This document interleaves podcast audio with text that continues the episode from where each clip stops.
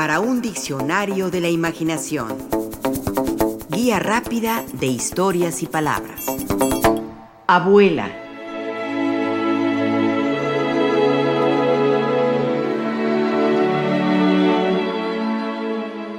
Aseguraba Pablo Neruda, yo no creo en la edad.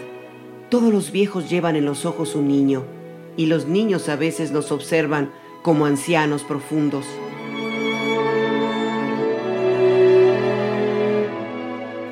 Sea cierto, pero la infancia es la infancia y la vejez, la vejez. Cada una con sus cosas, sus características. Se unen y conviven con el trato cotidiano que los niños y niñas tienen con sus mayores.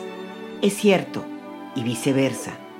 En particular en el trato que hay entre nietos y nietas y abuelos y abuelas.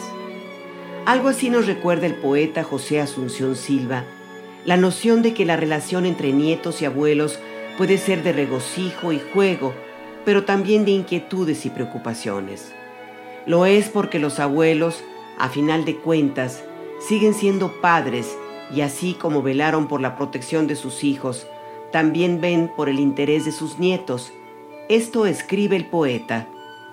Y en las rodillas duras y firmes de la abuela, con movimiento rítmico se balancea el niño, y ambos agitados y trémulos están.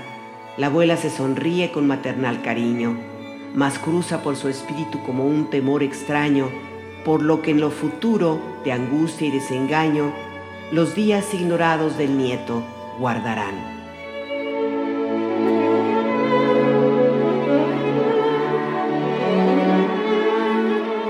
Las abuelas son madres de nuevo, madres sin serlo pero con más experiencia. Ya han cambiado pañales, ya han criado y malcriado chamacas y chamacos. ¿Acaso por eso pueden ser severas, pero también consentidoras? Comparten con las madres los estereotipos de abnegadas y entregadas al bienestar de los nietos. Se dice que ya no tienen la responsabilidad materna como antes con sus hijos, pero en muchos casos esa responsabilidad continúa y se convierten por ausencia de las madres, por negligencia de las madres, por imposibilidad de las madres en el sostén emocional de la familia. Hay quien las ve como hadas buenas, hadas bienhechoras, como la poeta Gloria Fuertes, quien así recuerda a su abuela Mariana. Mi abuela Mariana tiene una cana, cana canariera mi abuela Mariana me cuenta los cuentos siempre a su manera. Yo la quiero mucho, yo la quiero tanto. Me ducha, me peina y me lleva al campo. Me enseña canciones, me ayuda a estudiar. Dice poesías, solemos jugar. Luego por la noche mi abuela me vela, un cuento me cuenta y cuando me duermo me apaga la vela. Mariana, mi abuela. Mi abuela Mariana, de paja el sombrero, el traje de pana. Mi abuela Mariana no parece abuela, me parece un hada.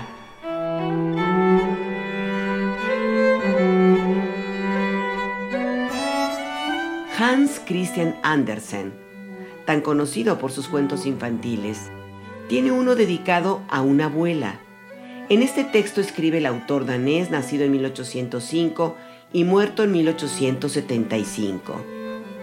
Abuelita es muy vieja.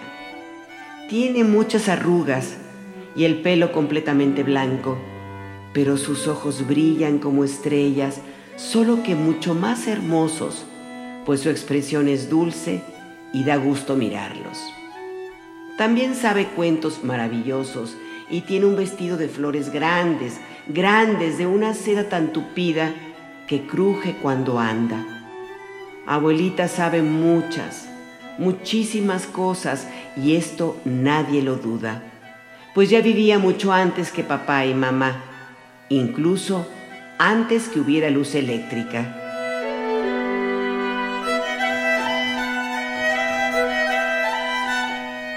En este texto de Hans Christian Andersen, lleno de ternura y nostalgia por la abuela, hay un momento en que ella se contempla y se recuerda joven, al abrir un libro al que le tiene mucho aprecio y que lee con frecuencia.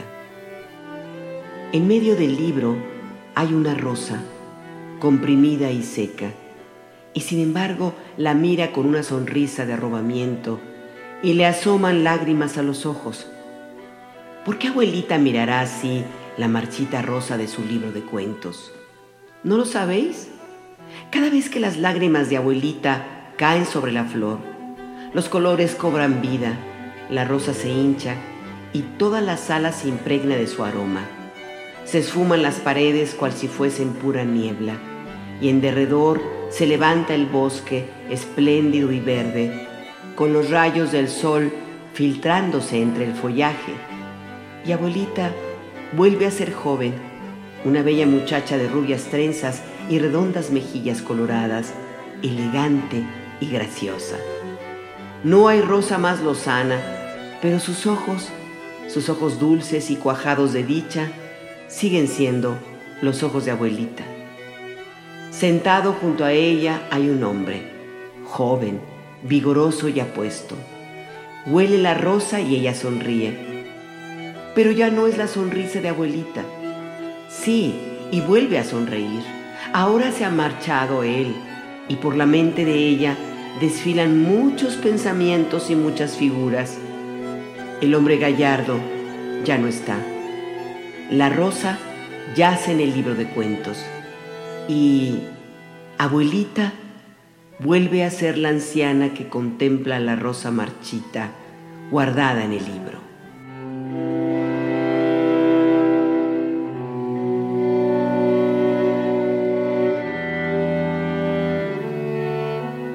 En el cuento de Hans Christian Andersen, la abuela, fatigada, se recuesta y queda dormida, un sueño plácido, pero ya no despierta.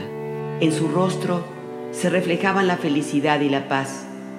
Se habría dicho que lo bañaba el sol y entonces dijeron que estaba muerta. Estaba tan hermosa a pesar de tener cerrados los ojos, pero todas las arrugas habían desaparecido y en su boca se dibujaba una sonrisa. El cabello era blanco como plata y no daba miedo mirarla. Era siempre abuelita, tan buena y tan querida. Colocaron el libro de cuentos bajo su cabeza, pues ella lo había pedido, con la rosa entre las páginas, y así enterraron a abuelita en la sepultura junto a la pared del cementerio plantaron un rosal que floreció espléndidamente y los ruiseñores acudían a cantar allí.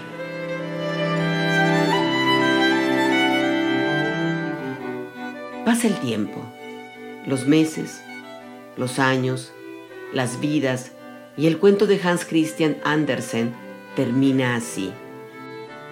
El libro de cuentos, con todas sus hojas, es polvo y la rosa con todos sus recuerdos también se ha convertido en polvo. Pero encima siguen floreciendo nuevas rosas y cantando los ruiseñores, y el órgano suena y sigue vivo el recuerdo de la vieja abuelita, con los dulces y queridos ojos eternamente jóvenes. Los ojos no mueren nunca. Los nuestros verán a abuelita joven y hermosa como antaño, cuando besó por vez primera la rosa, roja y lozana, que yace ahora en la tumba convertida en polvo.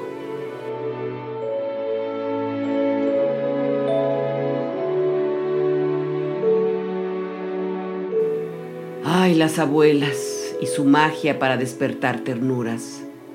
Las abuelas y su proverbial sentarnos en sus rodillas para contarnos cuentos. Las abuelas y su severidad o su manera de consentirnos.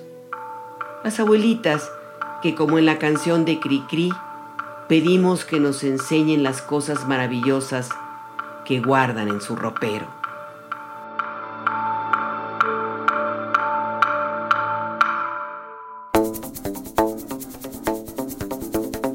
Participamos en este programa Juan Ramírez, Rafael Méndez, María Eugenia Pulido, Mauricio Carrera y Pilar Muñoz.